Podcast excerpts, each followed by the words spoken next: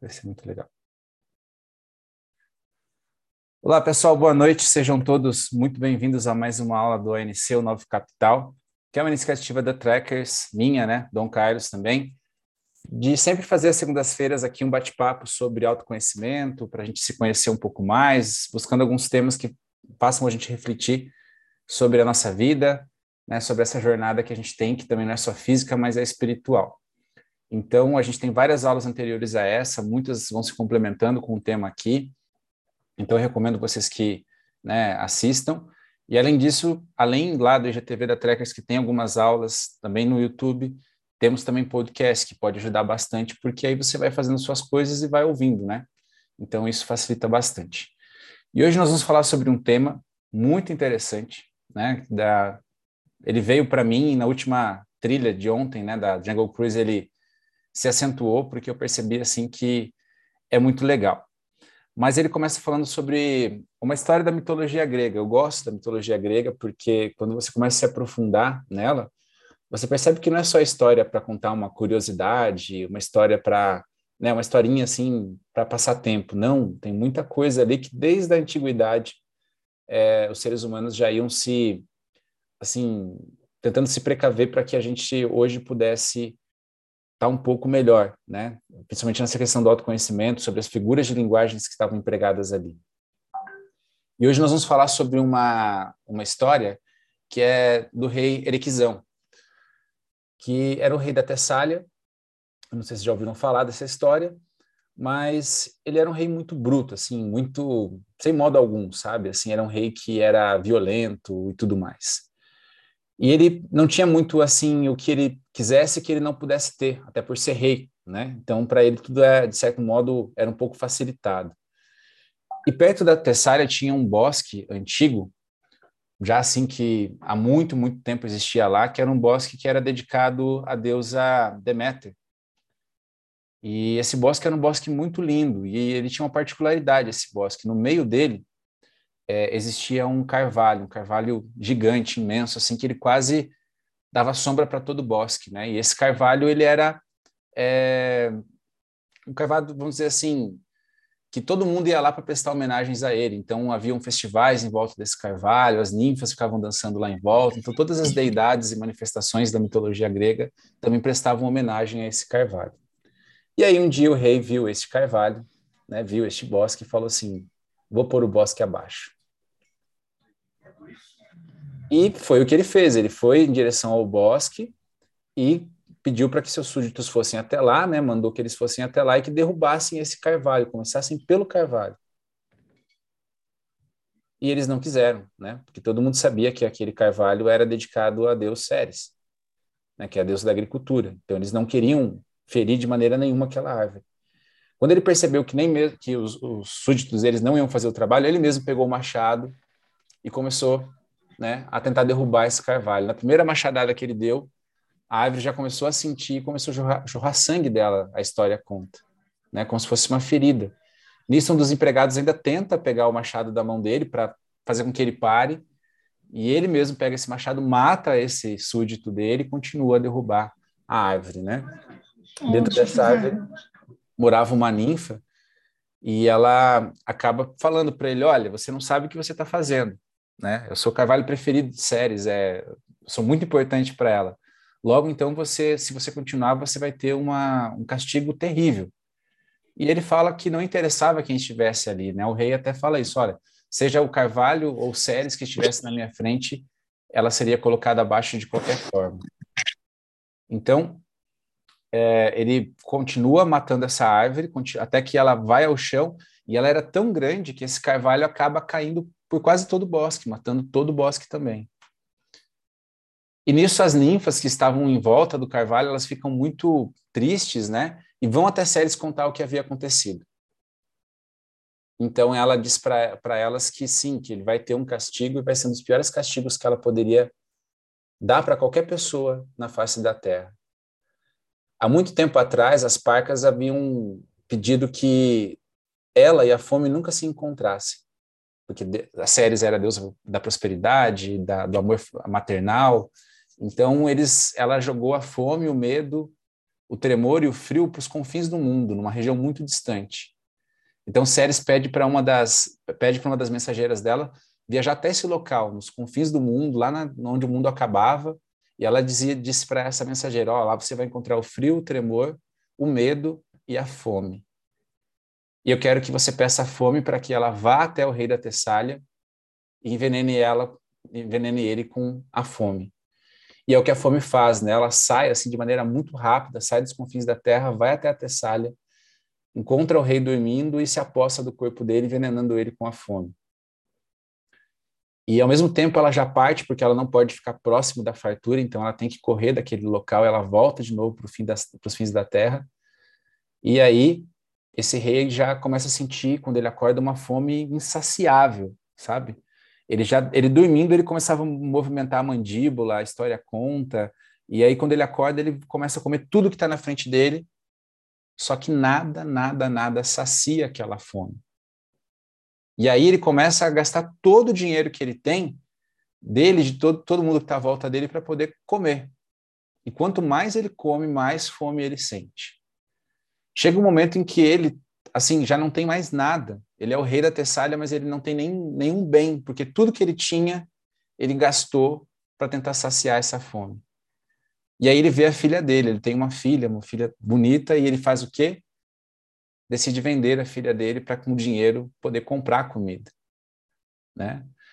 E aí ele consegue vender a filha dele, pega o dinheiro e quando a filha dele está para ser levada, ela faz uma oração para Netuno, né, pedindo para que o fim dela não fosse ser levado por qualquer pessoa que ela não conhecesse.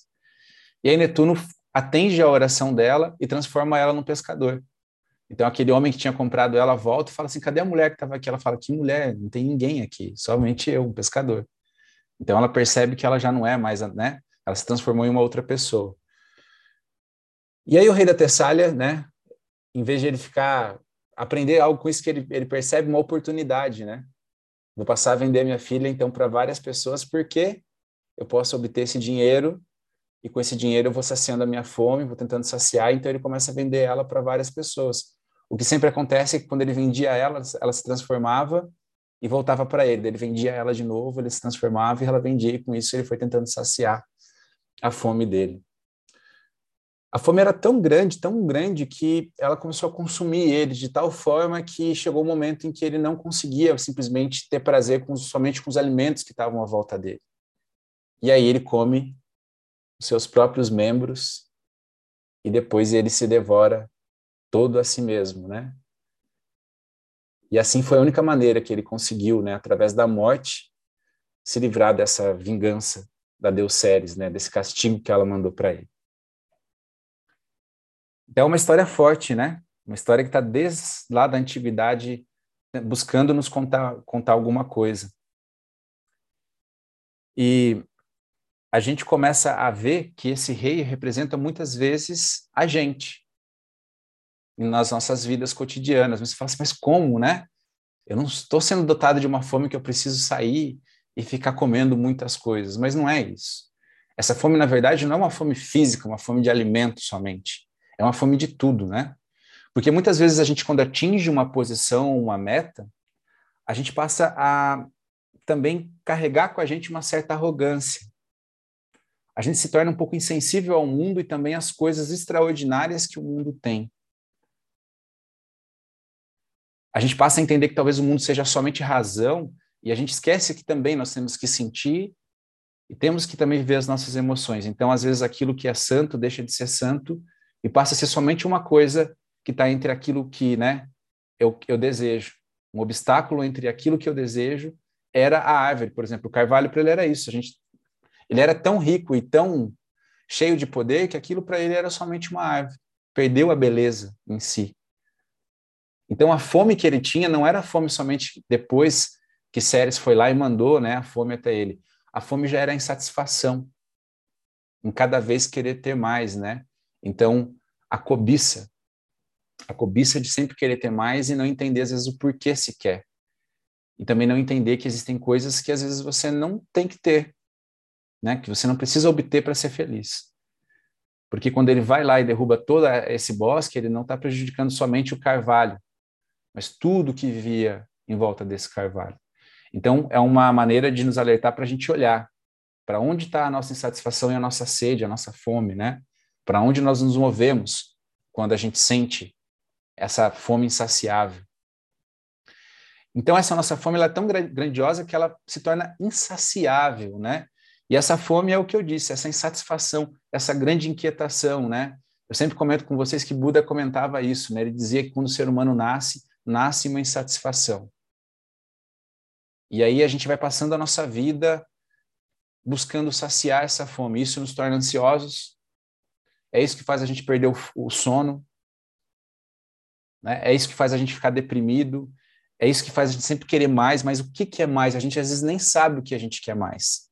A gente não sabe mais o que, que é a fome. O que, que é o desejo que vai saciar isso? Isso para todos os aspectos da nossa vida. É a fome de afeto, a fome de carinho, uma fome de atenção, de ser reconhecido, a fome do dinheiro, né, das coisas é, físicas e materiais. Hoje, muito em dia, também a fama, né?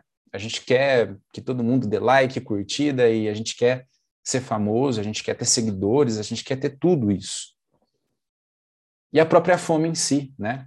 Pensa, 50 anos atrás ou há um pouco mais de tempo, os nossos antepassados lutavam para que tivesse alimento na mesa. Se a gente perguntar, talvez, para os nossos bisavós, tataravós, a luta era produzir alimento para dar de comer para todo mundo. As famílias eram um pouco mais numerosas, né? Então, o problema era a fome mesmo em si. E hoje, o problema é a gente tem uma fome insaciável. Olha só, a gente conta calorias hoje dos nossos, dos nossos alimentos para a gente poder ver se a gente pode comer ou não. E a gente não come mais simplesmente porque a gente quer se alimentar. A gente come porque a gente quer satisfazer os nossos desejos, um desejo que a gente não sabe por quê.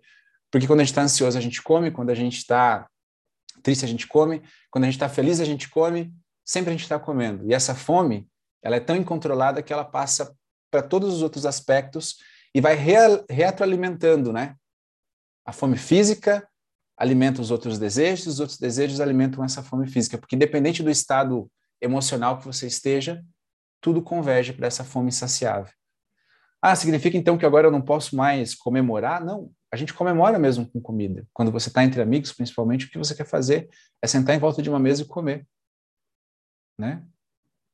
Mas assim como existe uma, uma condição especial, todos os outros sentimentos que a gente tem, eles não podem ser insaciáveis, eles têm que ter um início e um fim. O grande problema, às vezes, da humanidade de hoje está nos desejos, que nunca cessam. E principalmente no desejo de ser importante, ser feliz. E percebam, né?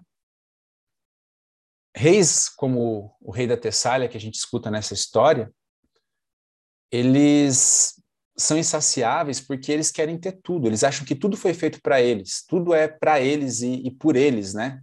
Desde comer, beber e vestir. Ele não poupou nem os, o, a própria filha dele. E aqui vem um questionamento muito interessante. Eu, como pai, comecei a, a pensar depois de rever essa história, né? Aonde talvez eu esteja usando Miguel, meu filho, para saciar alguma fome que seja minha? Será que nós não usamos nossos filhos, às vezes, simplesmente para saciar uma fome que seja nossa, projetando sobre ele tudo aquilo que a gente gostaria de ter para ser feliz? Será que nós não estamos vendendo os nossos filhos assim como o rei da Tessália? E por sorte a gente faz isso, de repente ele se transforma em alguma coisa, ou seja, eu quero muito que ele seja, né, o rei de tal coisa, ele vai lá e se transforma naquilo, daí eu vejo, ah, agora ele se transformou naquilo, ele não é mais meu filho, então eu posso vendê-lo de novo, eu posso ir lá e começar a usá-lo novamente para satisfazer aquilo que é importante para mim, a fome que eu sinto dentro de mim, dentro da minha alma. Outro questionamento, se não esse, Será que ao dar tudo para os meus filhos e fazer exatamente aquilo somente que eles querem, né, desde a manha, de tudo mais e tal, tal, tal, eu não estou transformando ele no próximo rei da Tessália, que vai crescer achando que é dono do mundo e com isso ter também essa fome implacável, insaciável pelas coisas? Há uma, há uma parte de algumas histórias da mitologia que diz que também o sogro e o pai do rei da Tessália tiveram que perder tudo para satisfazer essa fome dele. E será que daí daqui a pouco esse reizinho que eu estou criando, essa rainhazinha, não vai derrubar aquilo que há, de sagrado e de repente vai sofrer um castigo que somente a morte pode libertá-lo e vai me levar junto com isso? Então são dois questionamentos que eu acho muito forte quando ele traz a questão da filha do rei. Uma é se a gente não utiliza e projeta os nossos desejos sobre os nossos filhos, né? Porque ela tinha uma vida para ser vivida e ela não pôde. Ela só pôde viver a vida dela quando o rei morreu, quando ele se devorou, né? Quando não havia mais nada dele. Será que a gente vai deixar isso também para os nossos filhos? Deixar eles vão ter a vida deles somente quando a gente partir? Então é uma coisa que nós temos que pensar, né? E a maneira com que nós estamos cuidando dessas crianças vai definir também, muitas vezes, se eles vão ser o próximo rei da Tessália ou não, né? Esse rei com essa fome insaciável. E uma das coisas interessantes que ocorre quando que é triste, mas é interessante, é que quando a gente está com muita fome, muito satisfeito, a gente não percebe a prosperidade à nossa volta. Porque perceba, demorou para o rei da Tessália né, morrer ali se devorando. Por quê? Porque provavelmente sim, ele era uma pessoa muito próspera, mas ele não via prosperidade, ele só via mais e mais chegando para saciar a fome. Então ele não conseguia se sentir satisfeito porque ele não percebia o quanto ele tinha. E aí fica um questionamento para a gente olhando a nossa vida, a gente reclamando tanto, às vezes, dessa condição, tentando satisfazer uma necessidade que a gente não sabe qual é. Será que a gente não também para de olhar para a nossa vida e não vê o quão, quão próspero a gente já foi, o quão próspero a gente já é, o quanto a nossa vida é melhor se comparada talvez com os nossos antepassados? Só que daí nós temos que comparar, né? Será que toda essa prosperidade nos trouxe felicidade? Essa abundância está nos trazendo felicidade? Ou é ela que realmente nos traz essa insatisfação porque a gente não sabe quando parar. O Miguel, eu sempre busco dizer para ele o seguinte: às vezes eu vou no mercado com ele, ele pede uma coisa, eu dou. Aí ele vê uma outra coisa, eu dou. Aí chega na terceira, eu falo não, ele fala, ah, eu não ganho nada. Eu falo, cara, ó, chegou o teu limite. Você tem que parar enquanto você às vezes está sentindo próximo, porque assim, eu te dei isso, você ganhou aquilo, quer dizer, talvez você já tenha ganho bastante.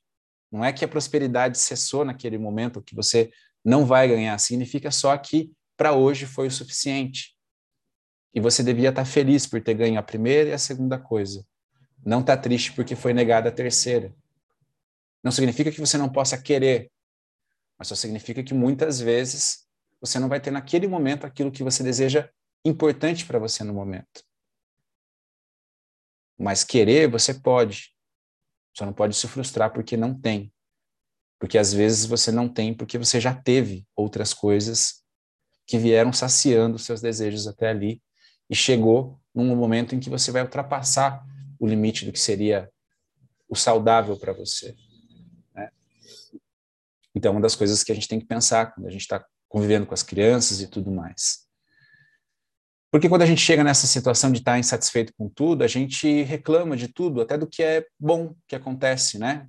Às vezes acontece lá, você, é, ah, surgiu uma demanda de trabalho nova, e você está preocupado em ganhar dinheiro, aí você reclama, né?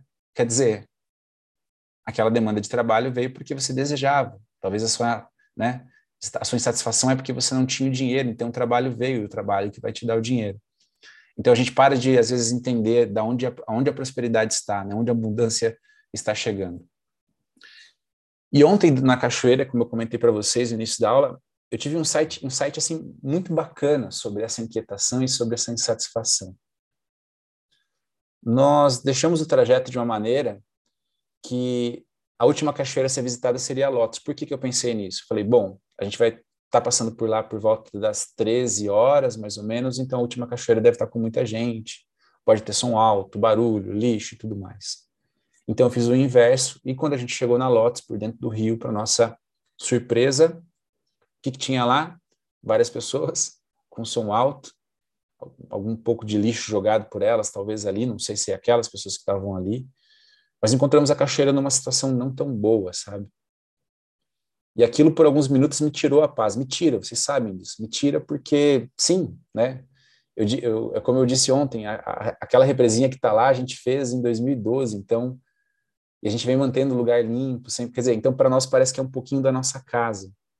E quando você encontra a sua casa suja pelos outros, por uma visita, você fica chateado, né? Então já foi uma, uma lição. Você tem que parar, relaxar, porque o lugar não é seu, você tá ali, as pessoas também querem ter seu momento de felicidade e tudo mais. E como a gente está indo viajar para a Patagônia na sexta, eu pensei, cara, eu vou entrar na cachoeira de toda forma, porque eu, o cenário vai mudar todo, né? Eu falando com a cachoeira, vou, vai mudar, né? Eu não vou ver uma cachoeira por muito tempo. Só no ano que vem. Eu não vou ver tantas árvores, tanto verde até o ano que vem. Né? Então eu fui lá me despedir. E quando eu estava no caminho, uma dessas senhoras que estavam lá até falou: Olha, entra, é muito bom, né? Ela deve ter imaginado eu, eu ali conversando, ah, ele deve estar com algum problema de entrar. E eu falei: Olha só, ela me convidando, né? Quando eu entrei dentro da cachoeira, o que aconteceu? Eu entrei de uma vez, não pensei, acho que a Dani estava comigo, e sentei lá, como eu sempre faço, né? A cachoeira da Flor de Lótus, para mim, tem esse significado, porque é ali que às vezes eu sento, paro, medito, então comecei a fazer umas orações, sabe? Foi muito gostoso, porque aquele, aquele, aquela insatisfação, ela foi cessando. Quando eu abri o olho, eu percebi uma coisa, que foi muito legal. Não havia mais som alto. Não havia mais bagunça. Não havia lixo jogado perto de mim. Eu já não sentia mais aquela fome de tudo ser da maneira que eu queria, porque elas estavam do modo que elas deveriam ser para me fazer feliz. Eu sentia água fria, e essa água fria fazia com que meu corpo se sentisse vivo, porque ela ia passando e ia sentindo cada parte do, né, do meu corpo ali, o frio nas costas, no peito e tudo mais e tal, sentia na cabeça. E quando eu abri os olhos, eu pude ver só, simplesmente assim o céu azul lá fora, a água caindo na minha frente e a alegria das pessoas do meu lado vivendo. Ou seja, eu estava em harmonia com tudo aquilo lá, então não, assim, eu não lembrava mais do lixo lá de fora, eu não lembrava mais da quantidade de pessoas que talvez, né, eu esperasse que aquele lugar tivesse vazio, o som não me atrapalhava porque eu só escutava o som da cachoeira. Sabe por quê? Porque ali não havia fome, porque eu estava imerso na experiência. Eu estava vivendo aquilo que eu me propus viver, sempre me preocupar tanto com o que estava à minha volta ou querendo ter o controle das coisas que estavam à minha volta. talvez essa grande fome que a gente sente, ela venha da nossa insatisfação de não ter o controle de tudo na nossa mão. A gente não sente fome, talvez, de ter dinheiro. A gente sente fome de ter o dinheiro para tentar controlar aquilo que está à nossa volta. E veja, ter dinheiro é ótimo porque te dá acesso às coisas. Te dá acesso à saúde, te dá acesso a, satisfazer desejos que você tenha, sonhos e tudo mais. Então, não, isso não é para falar que você não tem que ter fome de, de sucesso, de dinheiro e tudo mais, não. Mas quando a fome ela está ligada ao controle das coisas, imagina, eu vou destruir aquilo que é sagrado. Por quê? Porque eu quero ter controle sobre a vista que eu tenho. Então, naquele momento em quando eu julguei toda aquela situação, eu não estava sendo diferente do rei. Só que em vez de um machado, eu tinha um discurso, né? Eu queria aquilo tudo limpo de uma maneira que era o ideal para mim. Então, naquele momento, eu senti que a insatisfação, essa fome, ela é mais pontual para quem está observando a experiência, mas não está vivendo a experiência. Consegue entender? Se eu tivesse ficado lá fora, eu teria simplesmente somente reclamado de tudo que estava acontecendo. porque eu não estava vivendo a experiência. Então essa fome vem disso, sabe? Quando você está fora da experiência, quando você não está vivendo de verdade aquilo que você se propõe a viver, você julga e reclama. Porque tudo né, tá fora do teu controle, está fora daquilo que você gostaria. Então, a única maneira de tentar, às vezes, aplacar essa fome e talvez cessá-la é desfrutar da experiência das nossas vidas é sentir o sabor do alimento que não é só físico, sabe? Que é também para a alma. Às vezes a gente tem, a gente quer ter filhos, a gente quer que eles cresçam, Porque às vezes na idade que eles têm, eles trazem algumas coisas que a gente talvez não gostaria, como trocar as fraldas, depois dar banho, depois ir lá, né, depois de trocar as fraldas aí no banheiro limpar. E ah, agora é a hora da história, eles demandam atenção. Aí você tem fome porque você quer várias outras coisas que não é aquilo, sendo que você, quando escolheu ter um filho, por exemplo, tinha que entender que parte da experiência é essa.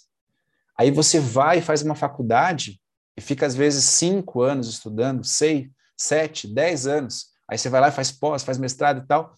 Aí você está no trabalho que você sempre pediu para Deus, só que você está insatisfeito. Por quê? Porque você sempre acha que o tempo é uma coisa a ser simplesmente transposto, né? Quer dizer, eu estou daqui, eu quero chegar logo aqui. Nós temos fome. A nossa fome principal é de não estar aonde nós estamos. Já pararam para pensar que sempre a gente parece que quer estar em outro momento ou em outro lugar que não é aquele? Eu, eu experimento isso quando eu vou viajar. Essa semana é aquele misto assim, por que, que eu fui fazer isso, né? Se eu tivesse ficado em casa, eu ia nas cachoeiras que eu já conheço. Mas eu sabia, olha só, eu pego o carro, vou, no final da noite eu estou aqui, eu não preciso ficar me preocupando com o que, que eu vou levar na mochila. Cara, e se tiver frio? Bah, eu vou ficar no sol, não tem uma árvore lá e tal. Né? E no rosto, como é que vai ser, cara? Tipo, e as tomadas? E o equipamento, será que vai dar certo? Será que não estou levando muito peso? Pouco? A fronteira, como é que eu vou passar para a Argentina? Eu podia ter evitado tudo isso. Eu me lembro quando eu acordei no dia de ir para Santiago de Compostela, né? Que eu tinha que pegar o ônibus e para o aeroporto e tudo mais. Eu olhei no espelho enquanto eu escovava os dentes e falava assim, cara, por que que você foi inventar isso? Você vai ficar 30 dias fora da tua casa. 30 dias, cara. Você nunca fez um negócio desse. Por que que você foi fazer isso? Então, essa insatisfação nasce disso. Nós queremos as coisas, nós encaminhamos a nossa vida para aquilo. E quando nós estamos vivendo aquilo, nós queremos estar vivendo outra coisa. Aquilo está acontecendo, mas não está acontecendo da maneira que eu queria. Então está errado. Então é essa fome que nós temos que tentar aplacar. Eu espero viver mais momentos como esse da cachoeira para que sabe? Eu, assim, eu, eu gostaria que a minha vida fosse sempre dessa forma. Vivendo muito mais a experiência do que observando a experiência. Porque quando você está observando, sabe quando alguém tá, você está fazendo seu trabalho tem um supervisor? Geralmente o supervisor só faz o quê do seu trabalho? Ele reclama. Ele vai tecendo críticas, né?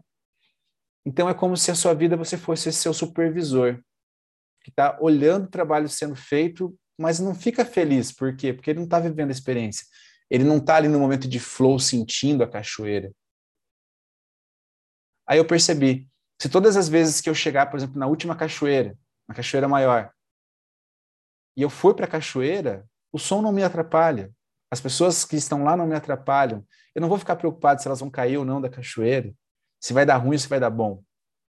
Porque eu estou vivendo a minha parcela de vida. Elas escolheram fazer as coisas da maneira que elas querem, eu estou escolhendo fazer a minha. E aí cessa o julgamento, cessa o controle. E o melhor, né? Eu vivo. Não mais como espectador somente, mas como protagonista. Cada vez mais eu percebo, né? Que não ter o controle é ótimo porque a gente é o protagonista. Quando vocês vão assistir um filme, se eu contar o final para vocês, vai ter graça? Se eu contar o plot twist, né, a grande virada do negócio, assim, vai ter graça? Por que, que a gente espera, então, que a nossa vida seja assim? A gente fica insatisfeito porque a gente não sabe o que vai acontecer. Se é maravilhoso exatamente porque a gente não sabe. Quais são os próximos capítulos? Eu não sei. Mas eu vou lá pelo menos escrever um rascunho né, um roteiro, pode ser que tudo saia da maneira que eu escrevi, ou pode ser que não. É mais feliz quem consegue, né, e se permite fazer é, com que esse roteiro não seja 100%, mas não fica triste com isso. Quando a fome cessa, sabe que sabe que a gente consegue perceber, e o que eu percebo, comecei a perceber principalmente a partir de ontem, um pouco mais, que quando essa fome cessa, você percebe que a prosperidade está em todas as partes da sua vida. Então, se você quer ter uma vida próspera, viva a experiência. Porque isso vai fazer com que essa fome se vá um pouco. E aí vai sobrar o quê? Talvez o lado bom da vida. Lado em que você vive e que você não está lá preso numa fome que você não sabe do que, que é. Ok? Estou aberto a comentários, a discussão. Acho que é muito legal. Mas pelo jeito hoje também entendo se vocês não quiserem falar. É uma outra fome que eu estou buscando deixar de lado. Mas deixo livre para que vocês também possam comentar um pouco do que foi para vocês. Muito boa aula, Dom. Gostei muito. Eu não conhecia a história do, do rei, achei bacana. Um pouquinho.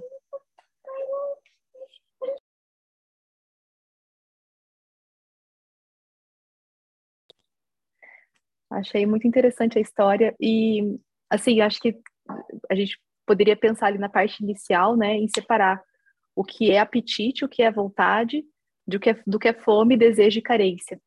Quando você sente vontade, sente apetite pela vida, é, pelo conhecimento, a, até por um bem, um projeto, de, né, um, um sonho que você almeja, e quando você passa a trabalhar em nome dele, que você coloca aquilo como uma vontade, assim, que você tem esse apetite até atingir, eu acho que todo esse processo faz com que tudo tenha muito sentido, porque ali você está no seu lugar. É diferente de quando você só tem carências, você só, quando você é, tem essa fome, na verdade, fica escancarado o conjunto de carências que você tem. E aí você passa a viver uma vida em que você só precisa satisfazer o próximo desejo. E assim que você satisfaz, você já surge um outro e você vai passar a satisfazer aquele próximo desejo, aquele próximo desejo. E você nunca está no seu lugar. E aí é muito legal que você mencionou da cachoeira, porque eu acho que a hora que você entrou ali, a sensação que você tinha é que você estava exatamente no lugar em que você queria estar naquele momento. Isso ficou claro para você. E fazendo exatamente aquilo que você se propôs, exatamente no lugar em que você queria estar consciente daquilo, fez com que qualquer tipo de carência ficasse aplacada, né? Aquilo tudo se aplacava e você de fato vivia a experiência. Então, hum, gostei muito da reflexão, perfeito. É isso mesmo, Lia. Você assim, explicou até melhor do que eu o que eu senti. Isso é muito legal.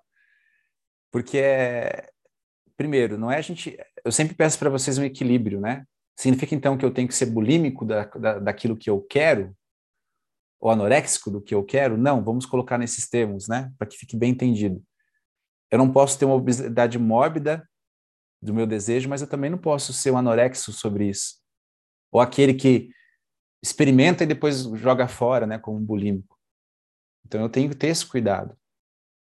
Um corpo que a gente vê que é bonito, de uma pessoa que se cuida, ele é um corpo harmônico. Por exemplo, a Ana se cuida muito, ela é uma personal e tudo mais. Mas existe uma medida que se ela ultrapassar, vai deixar, não vai ser mais bonito. Pelo menos para mim, né, esteticamente falando, vai ser feio. Pode ser que ela se veja, né, como a gente vê outras pessoas às vezes de forma bonita, mesmo para os homens, né? Não são todas as mulheres que vão querer um cara super bombado e não, a gente quer pessoas normais, né? Só que sejam saudáveis. Porque ser saudável fisicamente nos permite viver uma série de experiências. E ser saudável mentalmente nos permite aproveitar todas essas experiências. Estar de verdade lá. Que é o né, corpo sã e mente sã.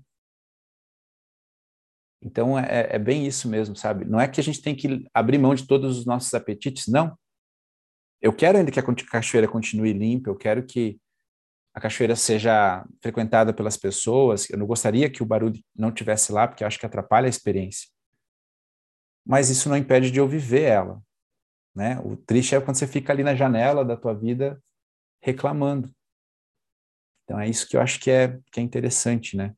Que a gente tem que tomar cuidado, mas nunca abandonar o nosso apetite, e você definiu muito bem, né? Não é a fome, é o apetite. Muito interessante. Faz uma semana e meia, uma semana atrás, eu peguei uma gastroenterite, então eu também fiz um link com isso, né? Eu não podia comer. E é terrível. Porque comer as coisas, comer algo é uma coisa básica para o ser humano, né? Você precisa. E aí, quando tudo que você come não lhe cai bem ou lhe faz mal, é um problema. E eu fiquei pensando em N coisas, né? Assim, dentro do meu espírito, da minha alma, que talvez também estivessem passando pelo mesmo processo. O que, que eu não estou conseguindo digerir? O que, que eu não tô, por que, que eu não estou conseguindo me nutrir disso que está à minha volta? Porque antes era só pegar e comer, e agora é uma toda uma dificuldade, né? E quando eu me senti bem de uma novo? Rejeição, uma rejeição. Uma rejeição, né, das coisas que eu estou vivendo.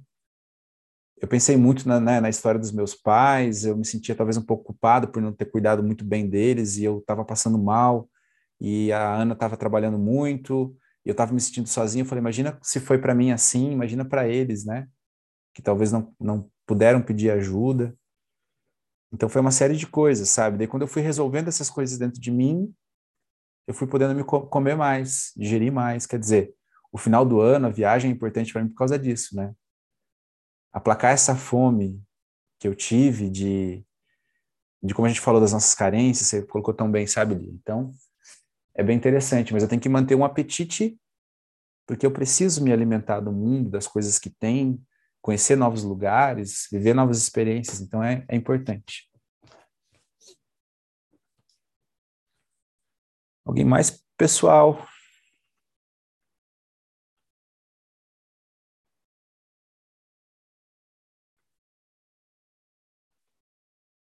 Não? Não mais? Então tá ótimo, gente. Gostei muito de estar aqui com vocês. Foi muito legal. Eu espero que na segunda eu consiga fazer a aula lá de Bariloche. E o nome da aula vai ser o som do trovão. E aí lá eu vou explicar o porquê. Vai ser uma aula que eu vou falar muito mais da experiência que eu tive de 2015 até agora. Então, assim, eu sei que alguns talvez estejam comigo e não vão perder. Quem sabe a gente vai fazer até um aulão lá, né? Vai ser super legal. A gente vai sentar naquele deck e a gente vai fazer uma aula, tá? Então, para quem fica, eu espero que na segunda-feira a gente tenha condições. A gente está partindo então para essa expedição, para esse treinamento no gelo. É, eu marquei de certo modo para que nas segundas eu, eu fique em algum lugar que tem internet e eu espero poder continuar com as aulas. Mas se por algum motivo eu não der notícias numa segunda-feira, significa que a gente ficou sem internet e não vai conseguir às vezes transmitir aula, tá? Mas eu vou tentar avisar no grupo. Se eu não conseguir transmitir a aula, lá do topo da montanha eu vou gravar uns podcasts e vou deixar para que vocês possam escutar dos insights, né, que a gente está tendo relacionados a essa vivência com a montanha aí. Beleza? Grande abraço, pessoal. Boa noite para todo mundo e até segunda, se tudo der certo. Tchau.